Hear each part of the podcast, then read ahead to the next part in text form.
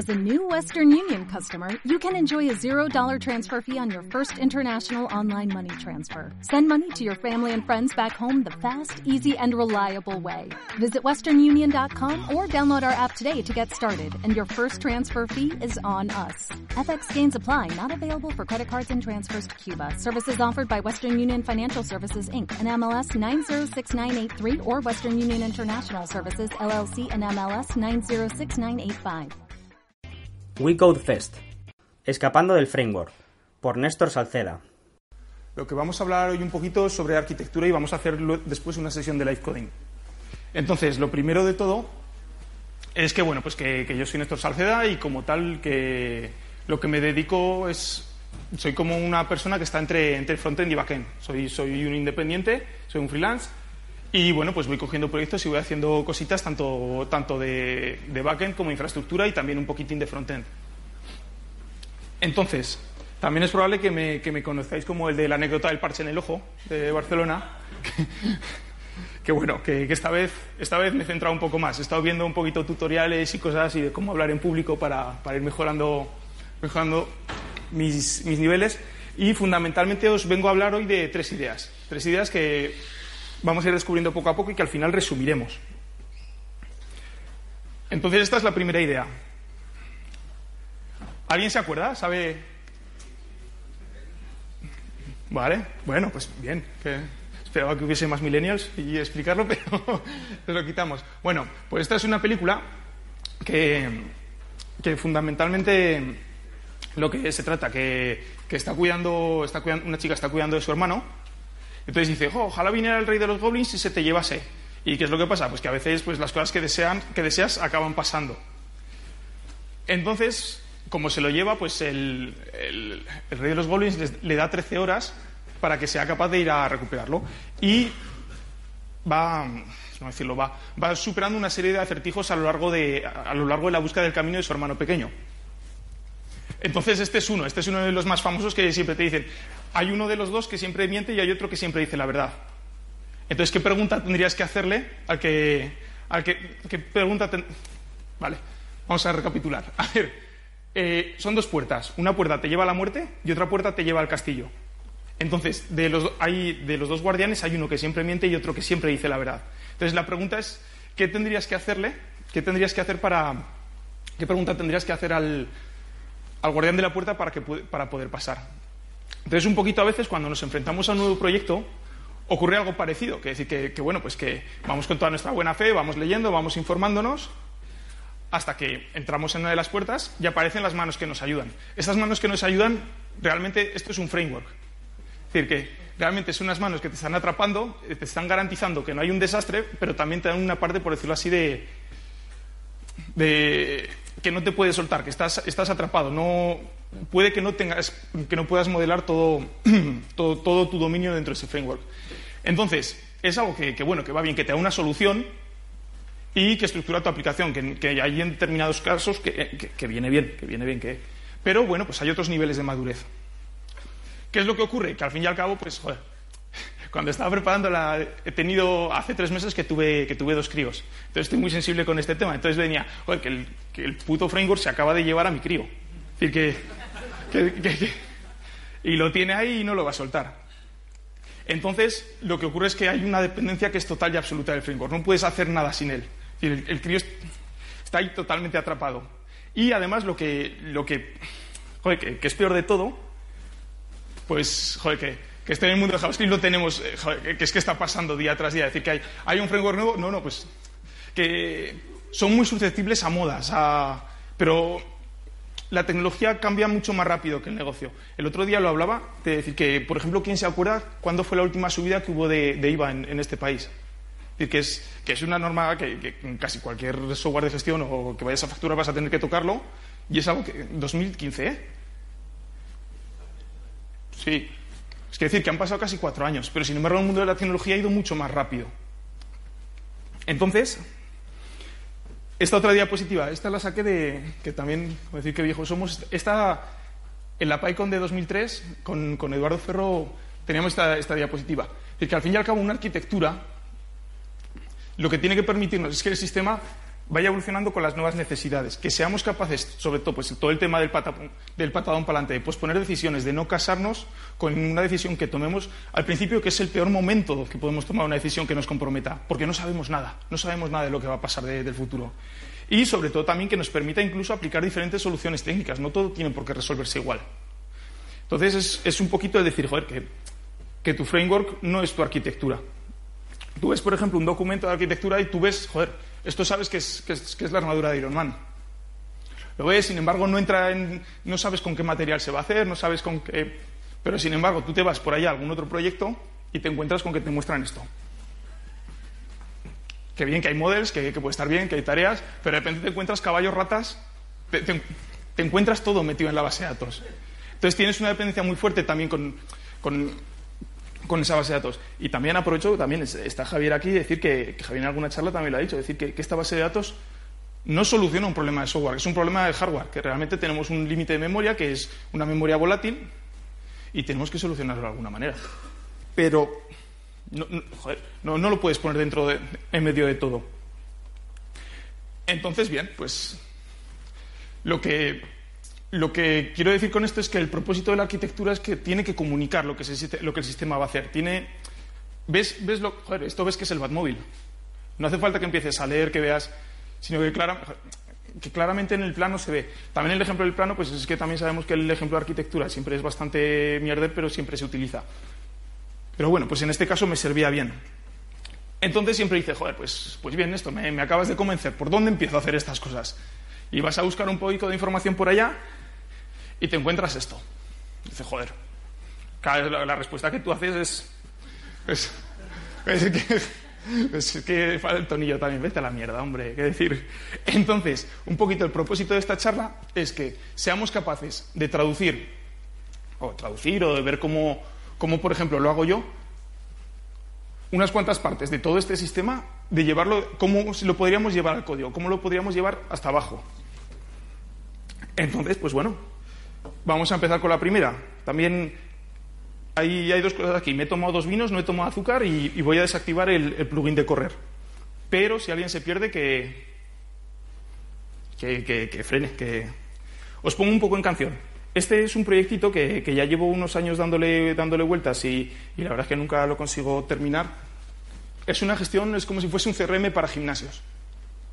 Entonces, el, el backend de Ruby hay otra parte de frontend que es, que es, una, que es, que es un SPA con, con, Vue. Entonces vamos a centrarnos en esta parte porque es lo que me, es lo que me interesa para, para empezar, a, para empezar a, llevar este diagrama al, al, código. Por un lado, este diagrama tiene bastante sentido. Esto funcionaba de. Bueno. ¿Cómo deberíamos leer esto? Para entenderlo, deberíamos leerlo desde, desde este lado izquierdo hasta la derecha. Es decir, ¿qué, vendrá? Pues que tendremos un usuario que probablemente vendrá a través de HTTP, puede venir a través de HTTP, pues viene un navegador web o incluso viene un CLI. Entonces, a partir de aquí tenemos el mecanismo de entrega que sea. Y tenemos los comandos, tenemos las consultas, y llega un momento que en esta capa lo que tenemos son nuestros, nuestros servicios de aplicación. Estos son servicios que se van a encargar de, en este caso, pues como de, de mapear lo que es capaz de hacer nuestro sistema y unirlo con, la parte de infraestructura que tengamos, que tengamos arriba. Y por el otro lado, si seguimos, tenemos ya, pues por otro lado, tenemos por un lado los ports, es decir, que son interfaces, es decir, que necesitamos alguna parte de búsqueda, necesitamos un ORM o algo para tirar contra una base de datos y sus respectivas implementaciones que ya son, que ya son de, de infraestructura. Entonces, lo primero, yo lo que suelo hacer es separo, separo normalmente estas dos carpetas. Por un lado, separo saco una gema con lo que es todo mi dominio, que es hasta los servicios de aplicación, y, lo que habría más hacia la, hacia la derecha, y por otro lado el mecanismo de entrega. Esto es HTTP, pero el día que no sea HTTP, pues, pues no tengo por qué rehacer toda la aplicación. Entonces, bueno, pues vamos a ver qué pinta tiene. Mm, esto voy a sacar, tengo aquí. A ver, lo tengo aquí. Este plugin lo voy a desactivar, describir rápido. Y y vamos a ver qué pinta tiene.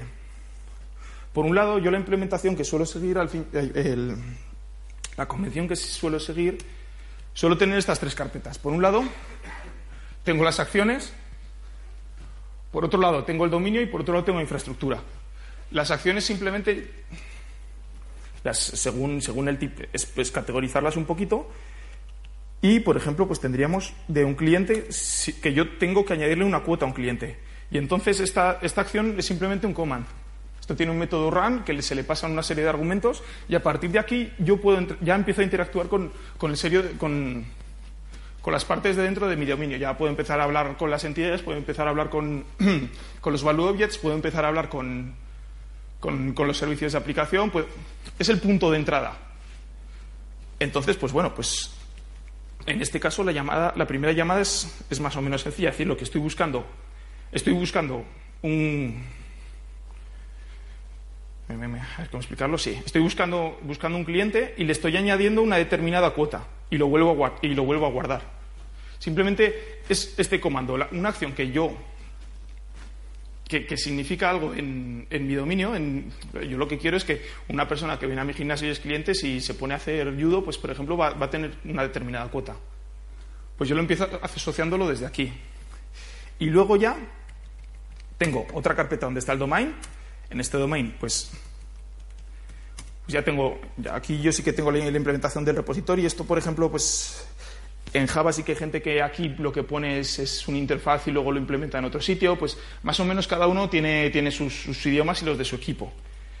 Entonces, pues aquí directamente este es eh, el repositorio. Esto es como si fuese una colección que se pincha a la base de datos. Y tengo también, pues, una, por un lado, lo que es la cuota, que es, que es, pues, un value object, es, inmutable, y también tengo por otro lado pues, pues el cliente, es el cliente, las cosas que tiene y cómo yo le puedo, le, puedo añadir le puedo añadir una cuota o, bien, pues hasta aquí bien. Entonces, esta es la parte de los servicios de aplicación. ¿Cuál es la ventaja? Eh, todo esto no es mío, sino que también pues en, por ejemplo, si veis alguna de las charlas de Crafted Design de, Sandro Mancuso o de IDD, él utiliza una convención bastante parecida. Eh, entonces, la ventaja que tiene, por un lado, son, a mí lo que me ha servido son, hay dos puntos que son ventajosos. El primero es que puedo controlar bastante bien la cantidad de dependencias que, tiene un servicio. Antes yo sí que, por ejemplo, metía todo el servicio de dominio, lo metía en una clase, pues, por ejemplo, el de clientes o el de... Entonces llega un momento que, que, te, te empezaba a cantar que en este constructor estabas pasándole muchos parámetros, estabas inyectándole muchos parámetros. Entonces decía, joder, para crear esto tengo que inyectarle cuatro o cinco cosas, bla, bla. Es casi demasiado. Entonces, de este modo controlo, controlo un poquito mejor la acción. Y, sobre todo, viene bien para el tema de... que es, que es un poquito... La siguiente parte, pues todo el tema de, CQRS, todo esto. Si yo quiero separar simplemente, por un lado, tener las vistas y unas consultas y por otro lado los comandos, me viene muy bien tener este tipo de servicio así partido. Es decir, sobre, puedo, agruparlo, estos trozos más pequeños en, otro más grande. Entonces, sobre todo, pues que muchas veces que no hace falta tanto. Es decir, que yo tengo la clase, en esta clase le hago la llamada, vamos a ver cómo. Vamos a ver cómo.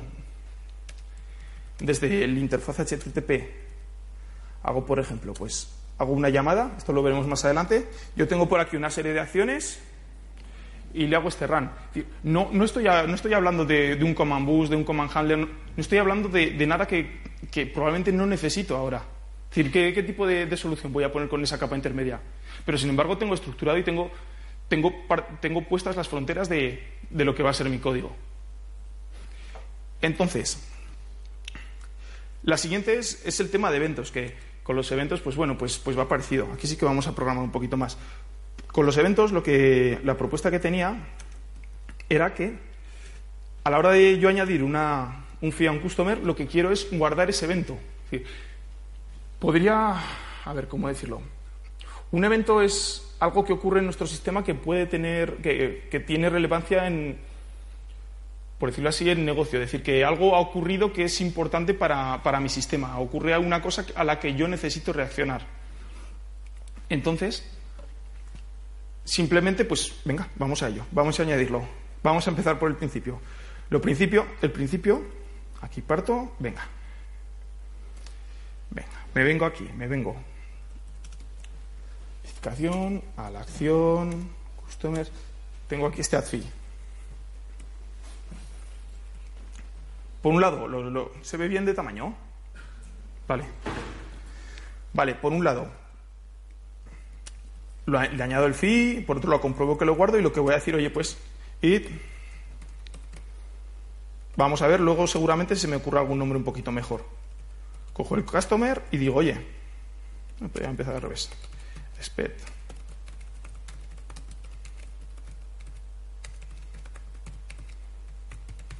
Mm, mm, mm. Esto será.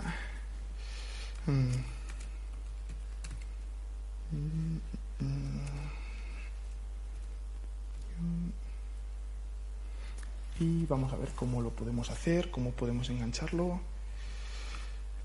ID. Vale, de momento vamos a empezar con el que se ha llamado a la pen. Si yo me vengo a ejecutar este test, eh,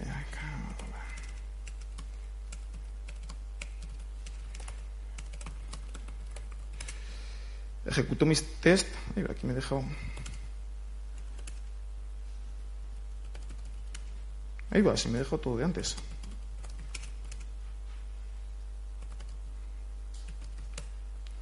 Estaba haciendo una pruebecilla antes, por lo que pudiera pasar. Pero bueno, lo borro y ya está. Entonces la podemos dejar ahí. El respect. Esto pasa porque... Sí, quiero guardarlo. Y lo primero que vamos a hacer, pues este flujo ya lo conocemos. Vamos a poner el, el test en rojo.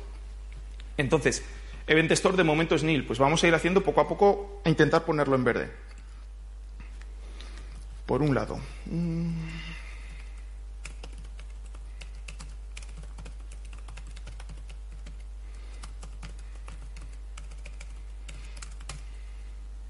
¿Vale? Con este pequeño cambio sigue en, sigue, en rojo. Vamos a ver, este event store. A ver, que falseado mal el tipo, lo tendré aquí en. Vale, mm, mm, mm. Ahí sí que lo tendré bien. Ahí está. Ahora el problema está que no ha habido ninguna llamada. Es decir, pues venga, vamos a ver cómo podemos hacer que, ese event store sea llamado. Lo primero es que se lo, se lo voy a inyectar. Store. Esto evidentemente no cambia mucho el resultado del test. Es decir, que bueno, sí, sí que cambia mucho. Es decir, que el constructor espera un parámetro menos. Pues vamos a pasarle ese parámetro.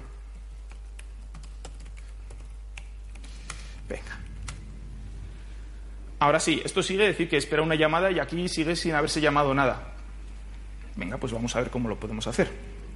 Entonces, event.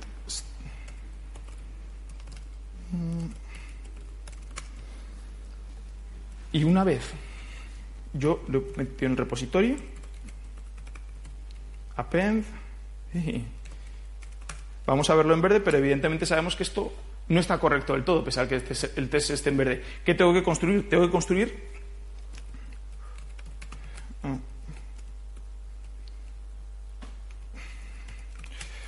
Vamos a ponerlo primero en rojo. Eso es. Tengo que ver con qué lo he llamado. Entonces, pues. Mm,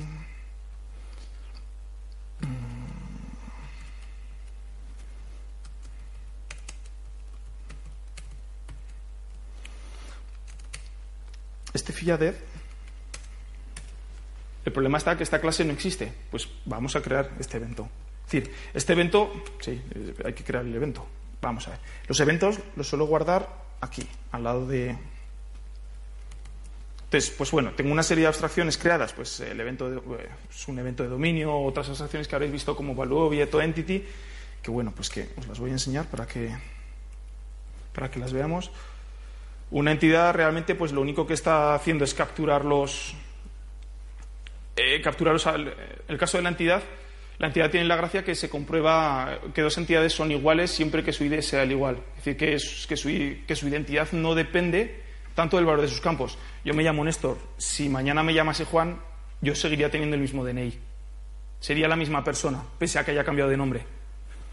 Y por otro lado, tenemos el, el value object. A ver, que cierro esto de aquí abajo de momento. El, el value object que aquí sí que él sí que se encarga de comprobar cuál es el valor de todos sus atributos. Es decir, está haciendo la igualdad según eh, su identidad es dependiente de, cada uno de los valores que tenga de, sus atributos. Entonces, simplemente, pues bueno, aquí es, lo que estoy haciendo y, tengo algún método para, para ayudarme después, que eso lo veremos luego. Entonces, yo lo que necesito es crear un evento. Y pues venga, vamos a crear el evento. Class Este FIADED, lo que aquí voy a necesitar dos parámetros. Por un lado, cuando yo creo un evento, el evento, por un lado, tiene un nombre, tiene cuándo ha ocurrido y tiene el ID del gimnasio. ¿Por qué tiene este ID del gimnasio? Bastante la idea que llevaba a la hora de desplegar la aplicación es que esto, una única aplicación fuese capaz de servir a varios clientes. Es decir, que tener ser capaz de escalar a través de procesos. Es decir, de escalar horizontalmente, si necesito una máquina con, algo más, puedo poner delante un balanceador de carga y empezar a poner máquinas por detrás. Que pues eh, se podría hacer así con, ese tipo de multitenancy o simplemente se podría empezar a provisionar el número de. según los clientes que tuvieses. ¿Qué caso es mejor? Pues, pues, pues es que depende. Quiero decir que eh, tenemos el caso si tú tienes poquitos clientes, pues igual sí que te puede interesar hacer ese aislamiento a nivel de contenedor o a nivel de máquina. Pero si tienes varios clientes, imagínate pues el caso de Spotify, si por cada uno de nosotros tuviese que tener un, tuviese que tener un contenedor. Es decir, que probablemente sería una infraestructura mucho más, mucho más grande. Entonces, pues bueno, pues para eso tenemos el, el gimnasio. Yo aquí, esto al ser un... Yo aquí necesito, por un lado, llamar al método padre ¿Cuándo ha ocurrido esto? Pues por un lado, seguramente lo tenga, tenga que conseguir el fee. Vamos a darle consistencia a esto. Gym ID y un fee. Entonces, eh, fee. Cuando se crea y un gym ID. Yo esto sé que el, que el objeto fee, que, el, que este value object, yo sé cuándo se crea. Entonces, pues bueno, pues lo puedo, lo puedo utilizar. Y por otro lado, y además voy a guardarme una referencia phi. ¿Por qué me la guardo? Porque este evento tiene que tener. Cierro esto. Ahí está. Porque este evento tiene que tener un payload también. Es decir, yo tengo que saber con qué, con qué parámetros me ha llegado ese evento. Pues vamos a ello. Este payload, lo que me va a devolver. ¿Cómo sé qué campos tengo que meter aquí? Pues, eh, pues, normalmente lo vas viendo. Yo suelo empezar un poco que son los eh, lo que recibes, los parámetros que suele recibir a la acción, los suelo meter ahí para ser, para ser capaz de saber las los, de saber por qué estados ha pasado ese agregado. Yo suelo hacerlo así. Lo leí en el libro de Vernon y en el, en el lo explica un poquito mejor él y me pareció una idea buena de decir, pues, pues venga, pues vamos a, vamos a hacerlo así. ¿Qué necesito saber de, este fee? Cuando. Eh, vale.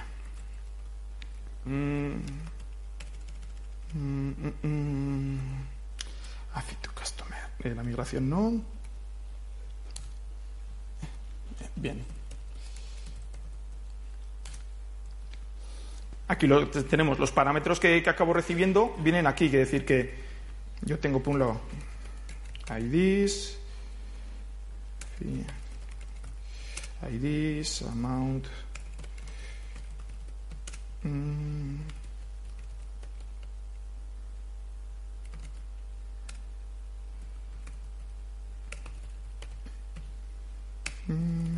Y este created no es necesario porque ya lo tengo. Quiero decir, porque, eh, va calculado. Quiero decir, los tres parámetros que me pasan son los, la referencia a las actividades, el amount y la periodicidad que tiene. Entonces, a ver, que hemos perdido el hilo de este test. Este test ya tiene ya, ya, tiene, ya hemos avanzado, que ya tenemos el constructor, ya tenemos la clase. El problema está en que tenemos que rellenarlo. Ahora, pues vamos a rellenarlo. Mm, ¿Cómo podemos rellenar esto? El problema está, append, aquí lo tenemos claro, mm, pero el error no está aquí. Eso es. El error viene en el spec en el 44. ¿Más o menos bien? ¿No, no, se estoy perdiendo a ninguno? O... vale. A ver, aquí. El error está aquí, en esta línea. Entonces, vamos a ver, aquí tengo que pasarle un phi. Este phi...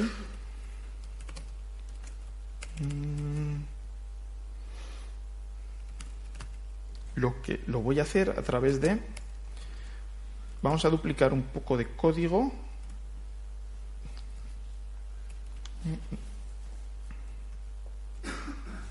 Vamos a hacer. Ahí está. Con esto deberíamos haber avanzado un poquito. Eh, y me falta el, ID del gimnasio. eso es. el gym ID. Vamos a ver qué pasa. Pues hasta aquí bien. El problema está en que aquí la llamada, digo que la voy a recibir con, este evento, pero le está llegando con, Neil, que está me falta, me falta un cacho, me falta un trozo. Entonces, este trozo me faltará en...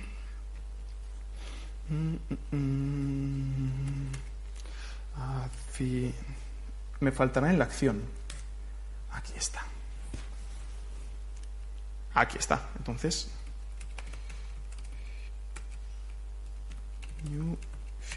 y el, el y y el Gmail necesito también.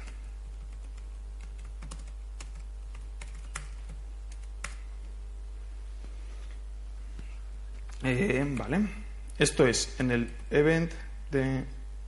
En este evento que no he cualificado esta parte. Ahí está, lo tenemos en verde. Entonces, eh, ¿Qué cosas hay con los eventos también? Y pues todo el tema de y todo el tema de, reconstruir el agregado a partir de los eventos. Es decir, ¿para qué lo es un poco la misma historia. ¿Para qué lo necesito justo ahora? Es decir, simplemente a mí el evento me, está sirviendo para comunicar que algo ocurre. De momento lo estoy guardando porque me puede. Eh, me interesa tener un histórico de, de por dónde ha pasado, pero puede que no me interese tener nada más. Entonces, pues bueno, lo estoy guardando y quizás más adelante podamos, podamos ir a ver otro tipo de opción. Es decir, ahora mismo lo estoy guardando, pero no estoy publicando este evento en, ningún lado. ¿Por qué no lo estoy publicando? Porque, no hay nadie escuchando. Entonces, bueno, esto por cambiar un poquito de contexto. Mm, mm, mm, esto es. Tengo aquí un par de repositorios de hice una pequeña implementación de PubSub y otra de, PubSub con Redis. Además hice, pues ahora unos meses hice una sesión de código en directo tratando de llevar, de hacer con esto mismo la implementación a MQP. Entonces, bueno, pues vamos a ver simplemente cómo, cómo suelo plantearme yo este tema de los eventos. Le vamos a ver desde aquí, desde el código. Por un lado, esta parte no es especialmente idiomática, pero tampoco te creas que encontré una manera mucho mejor de plasmarla. Por un lado, yo tengo un publicador de eventos. El publicador de eventos lo que sabe hacer es publicar un evento. Capitán obvio, sí. Por otro lado, tengo un listener. El listener lo que se encarga es de estar escuchando un sistema externo y reaccionar cuando un evento ocurre. ¿Qué significa? Que este listener, yo por ejemplo lo puedo tener escuchando en un Redis, escuchando en, un canal de Redis, y cuando llega algo, coger y, transformarlo en un evento y mandárselo, mandarlo a procesar. Para procesarlo, para procesarlo, yo tengo aquí, por decirlo así, dos procesadores. Uno que es, que es, lineal, que es, que, es un, que es un procesador de, eventos, el cual tiene una serie de suscriptores. Y es en el suscriptor donde yo hago la lógica de, sobre, ese, sobre ese evento. ¿Qué significa esto? Que si yo, por ejemplo, tengo un sistema donde, donde doy de alta a un usuario y le tengo que mandar un email al usuario, yo voy a tener un, un subscriber que reaccionará ante ese evento y, le mandará el correo, por ejemplo, pero lo hará desde otro proceso. Entonces está orquestado para hacerlo así. Y tengo una, una versión que es lo mismo, pero con, que, corre, que es multihilo, multihilo. Y finalmente el subscriber y, ya está la abstracción. Entonces, cuando yo quiero, cuando yo quiero hacer un nuevo eh, que voy a utilizar pues, pues SQS, o voy a utilizar Redis, o voy a utilizar algún otro tipo de adaptador, pues bueno, pues simplemente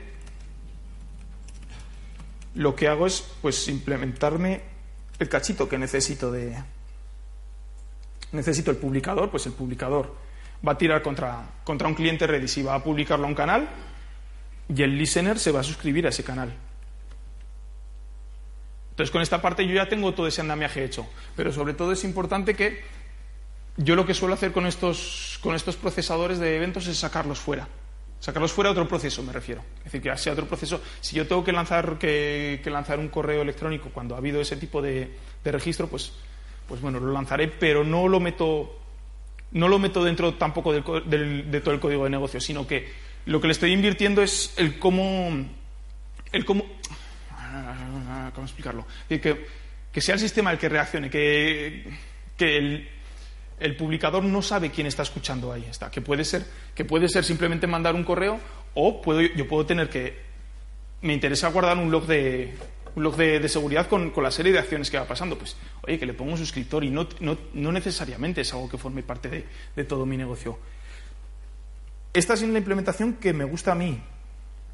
¿Hay, hay más implementaciones? Sí. Por ejemplo, eh, Vernon en el, en el, libro rojo, esto lo tiene un poquito más separado y sí que, y en el libro de, Buenos Vinos y tal, el de PHP creo que también es así, que, ellos sí que ven como que, esos eventos forman mucha más parte de su dominio, entonces los lanzan a través de, desde la entidad, no los lanzan desde el servicio.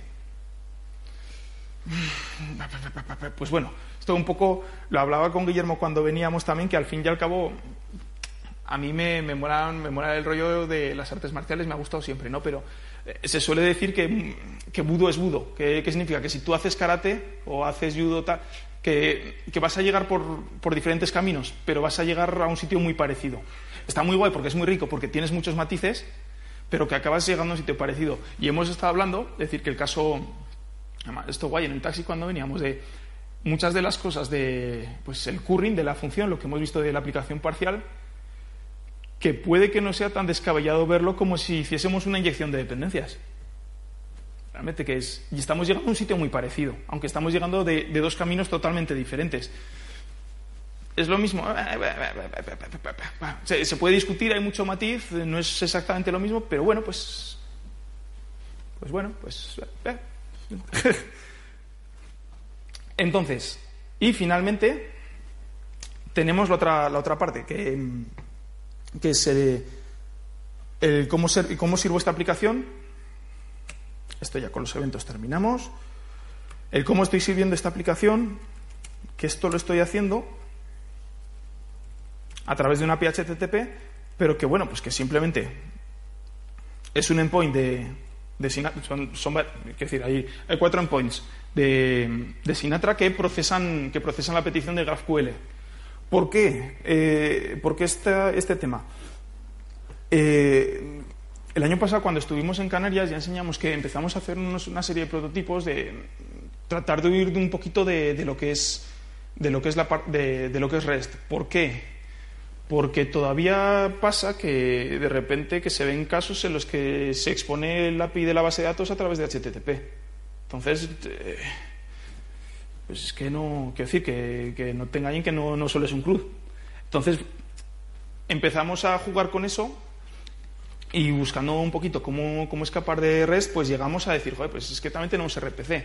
RPC, la parte que tiene que, pues yo tengo una acción, voy a mandarle un comando, le voy a mandar unos argumentos y, hostia, y queda muy parecido a lo que es, a lo que son mis, a ver, a lo que son, a lo que son mis servicios de aplicación, ahí va, a lo que son estas actions. Es decir, joder, que igual exponer, exponer estas, esta serie de acciones a través del API, ya, pues que igual no se ve tampoco tan mal. Es decir, y queda una equivalencia bastante uno a uno. Es decir, y te resulta más fácil pensar en la acción que no en el recurso. Y bueno, pues estuvimos jugando con ese tema, pero al poquito también le eché un ojo, pues le eché un ojo a GraphQL y decir, joder, que es que aquí lo que yo tengo, por un lado, tengo mutaciones, pero también tengo consultas. Que, por otro lado, yo tengo de estas consultas, o bueno, de, de estos tipos, que puedo seleccionar los campos que quiera, que va tipado, que vamos a levantar, que tengo un poquito de documentación. ¿Qué, qué quiero decir? Que con la parte de RCP nos veíamos también que estábamos serializando pues parte de, nuestras entidades hacia JSON. Decir, pues es que aquí si me defino el tipo, esto me lo está dando ya también, pues, pues también tiene un punto, también tiene un punto, eh, un punto interesante.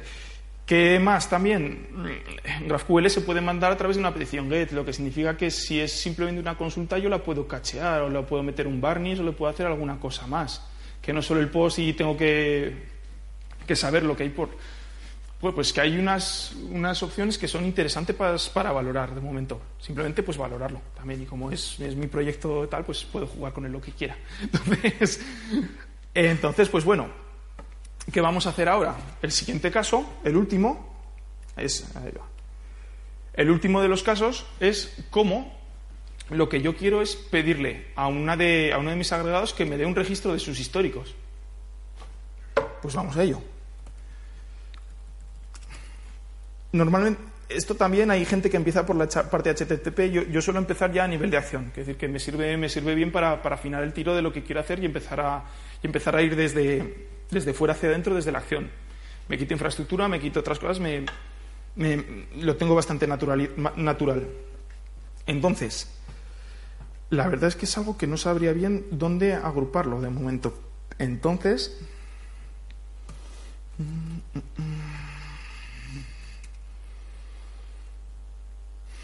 Lo voy a meter a Customer porque al fin y al cabo es la única que tengo de. Retrieve History.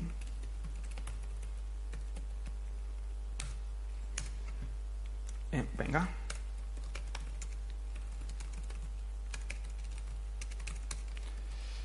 Tengo Cano Actions, vale.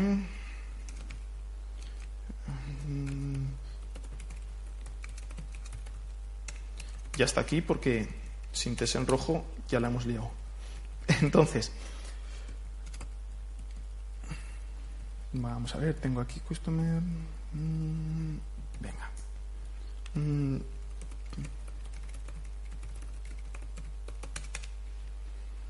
voy a copiarme un cachillo de aquí arriba.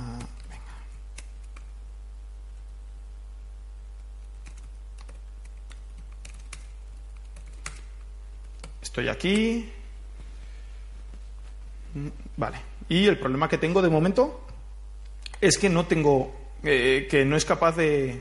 que, no, he, exportado la, la acción. Entonces, esto también yo creo que se puede hacer mejor y hay que pensarlo un poquito más. Cano, Actions, Customers, from Customer. Entonces esto lo tenemos. Venga, estamos en verde. Muy bien.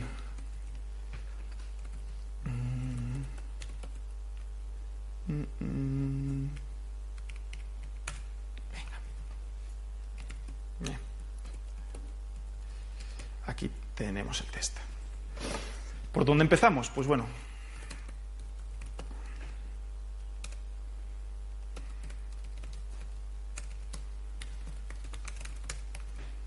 Este no es un buen nombre, es un poco genérico, pero bueno, podemos dejarlo, de momento podemos dejarlo. Vamos a avanzar un poquito más. A la hora de traer estos eventos, lo que... Venga.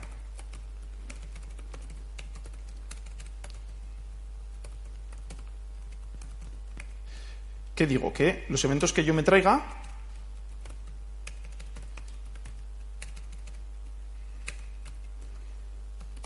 Tienen que ser estos events.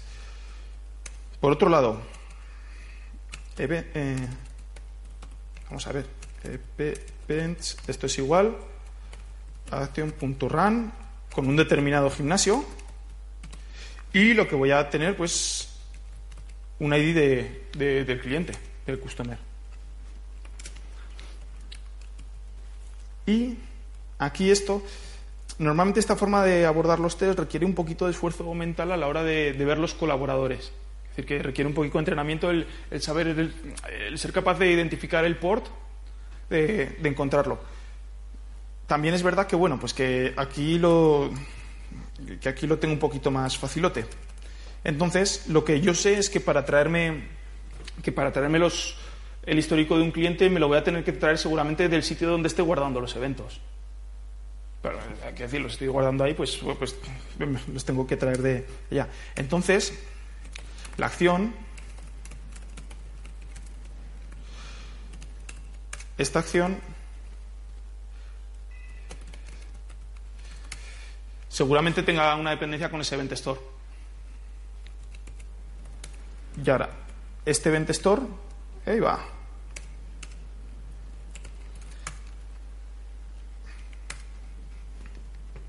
está, ¿vale? Este event store no está.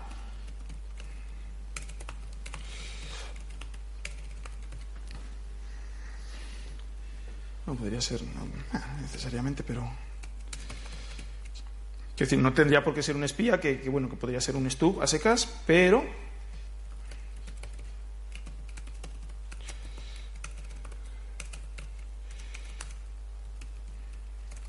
Vamos a ver qué pasa con esto.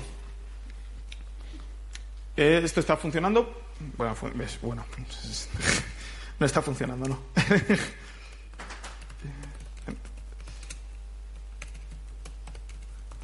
Me guardo lo que le he inyectado.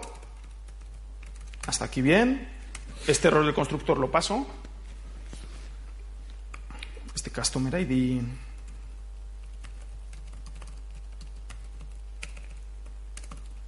Realmente, la verdad es que ahora su valor me da bastante igual. Entonces, pues bueno, pongo, pongo así y me falta el método run. Entonces, implemento lo que sería el comando. ID que sé que tiene estos dos parámetros. Tengo el método run, ejecuto y aquí el problema está que ya me faltan esta serie de eventos. ¿Qué es lo que voy a hacer? Voy a falsear lo que, lo que estos events. Events es igual. Me da exactamente igual lo que tengan. Entonces, allow, un poquito más arriba. Event store.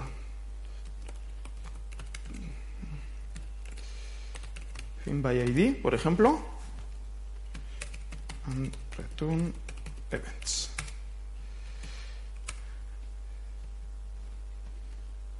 ¿Cuál está el problema? Aquí el problema me dice que, él, que nuestro event store no sabe encontrar por ID. Pues bueno, pues de momento lo que voy a hacer es me vengo a mi event store. A ver, no te veo, aquí creo. Decir, oye,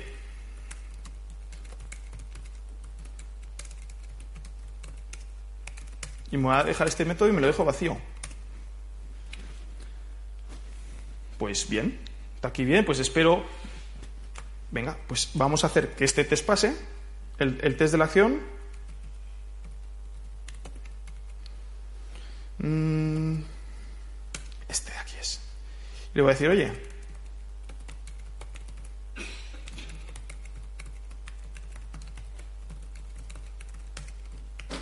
y con esto mi test pasa. Sabemos que esto es mentira que sabemos que esto es mentira porque, además, que, sé muy bien que. Quiere decir que esto no va a funcionar. Si, si, me lo llevo, si me lo llevo a la realidad, esto no va a funcionar. Entonces, ¿qué me faltaría aquí? Eh, aquí estoy, en estos events.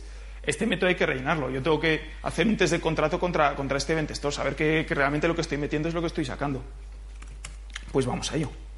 Es decir, sabemos que y hay una parte que la tenemos, la tenemos, la tenemos guaireada, pero hay otra que no. Pues entonces, para esto, yo lo que le voy a decir, tengo aquí infraestructura, tengo mi spec de, este event store, esto ya se encarga de tirar contra la base de datos y context when id do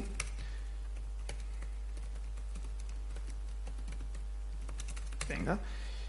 ¿Qué hago? Pues tengo aquí un par de eventos dummies que digo ID, ID, esto es irrelevante, ID, ID, mm. Entonces, yo lo que voy a decir, oye,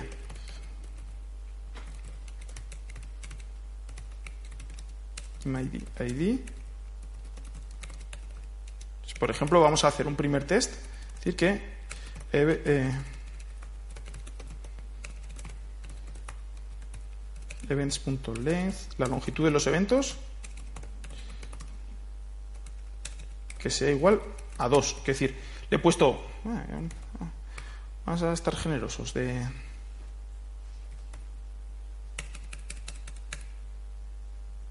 Qué. No tenemos por qué hacerlo. Ejecuto esto y esto ya está tirando contra, contra, mira, contra la base de datos. ¿Qué ocurre? Que el, el, dummy que estoy utilizando le tengo que permitir ese, ese ID. ¿Vale? Muy bien. Entonces, este dummy le voy a decir que, oye, para no, para no romper ahora nada, esto me lo guardo. ID. Y te voy a decir que ID sea igual al ID. Esto me lo guardo y, y de este modo no rompo ninguno de los otros test. Hoy va esta longitud length. Me guardo esta longitud y lo que ocurre es que me está devolviendo nil. Pues venga, ahora lo que tengo que hacer los de infraestructura que me devuelva algo. Entonces, pues este for gym lo que lo que eh, yo utilizo Postgres para guardar, para, para, almacenar, para almacenar la información de los gimnasios. Entonces, para conseguir ese multitenancy, yo lo hago a través de, a través de, de los esquemas que tiene, una funcionalidad que tiene. Entonces, de este modo no tengo que tener un, no tengo que tener varias conexiones contra varias bases de datos, tengo contra una base de datos tengo, tengo todo y lo tengo más o menos aislado. Y me permite también, pues, por ejemplo, hacer copias de seguridad solo de, solo de un trozo. Que otra alternativa, que lo hemos visto también, pues en la tabla se, puede, se le puede añadir una columna de quién es, de quién es el, el del tenant, es otra implementación. Entonces, con lo que meto dentro del bloque me lo, me lo busca dentro de, por decirlo así, dentro de su, de su esquema. Y lo que tengo que hacer. Esto sigue fallando.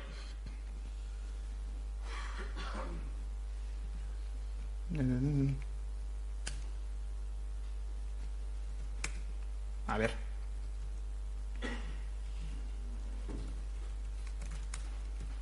Esto tenía que haber seguido fallando. Ah, joder. Ahí sí.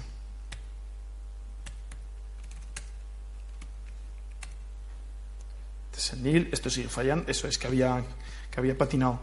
Y lo que voy a hacer, yo tengo, en, tengo la base de datos, tengo, tengo por aquí su tablica de eventos y es donde voy guardando, donde voy guardando todo. Entonces los guardo, los guardo con un campico JSON, todo el payload, el payload. Entonces lo que tengo que buscar es el ID en ese campo. Luego podría indexarlo, tal, bien, también. Entonces, lo primero que tengo que hacer, a ver, esto me lo he puesto en la chuleta porque esto no me acordaba de memoria. Tengo por aquí este parche. Esta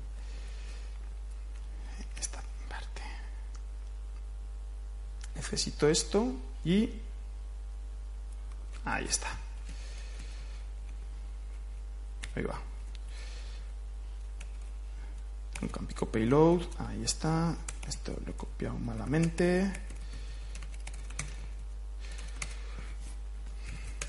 Ahí va. Este payload. Y esto, aunque parezca que si no va a funcionar tampoco, porque me faltará decir, que me falta el módulo de operaciones, pues utilizo SQL para la base de datos y tengo que decirle, tengo que decirle dónde tengo que pasarle la extensión de la extensión para poder utilizar este tipo de esta es. Venga.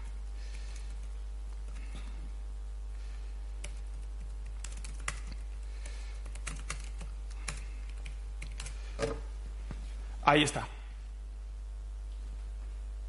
entonces está el test en verde y vamos a dejarlo aquí porque me han sacado la tarjeta amarilla.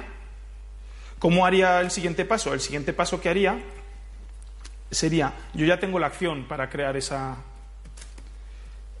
esa para traerme el histórico de, de estos eventos. Entonces lo que buscaría sería aquí en el cliente decirle, oye, mira, me vas a resolver history types event type.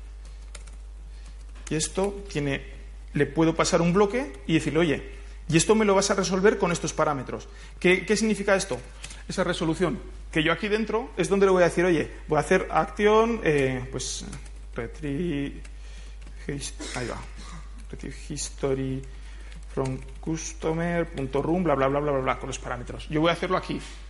¿Qué ventaja tiene? A la hora de yo de diseñar mi API, yo puedo elegir un poquito cuáles son los tipos que le doy. Y puedo decir, oye, pues el histórico no te lo traiga siempre.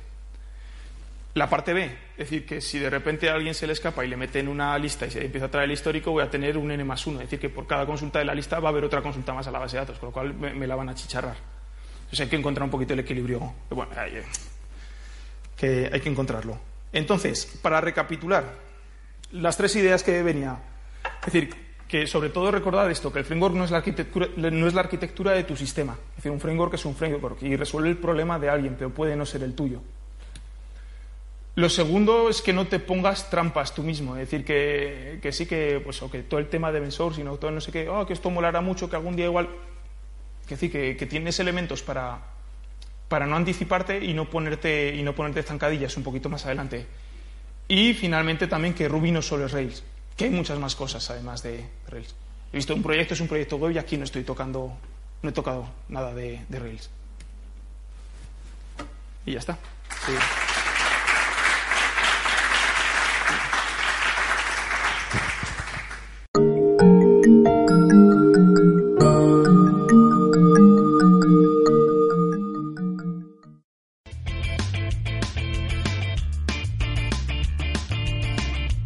Si te ha gustado el podcast y quieres estar a la última en tecnología, suscríbete a nuestro canal de iVoox y escúchanos donde quieras. Para más información, autentia.com.